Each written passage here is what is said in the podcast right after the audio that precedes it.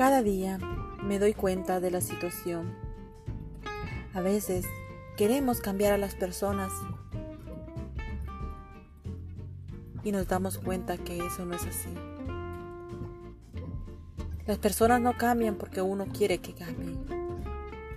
Queremos solucionar los problemas de la otra persona para evitar que nos sigan haciendo daño cuando sabemos que no es así. La otra persona no es más que simplemente nuestro reflejo.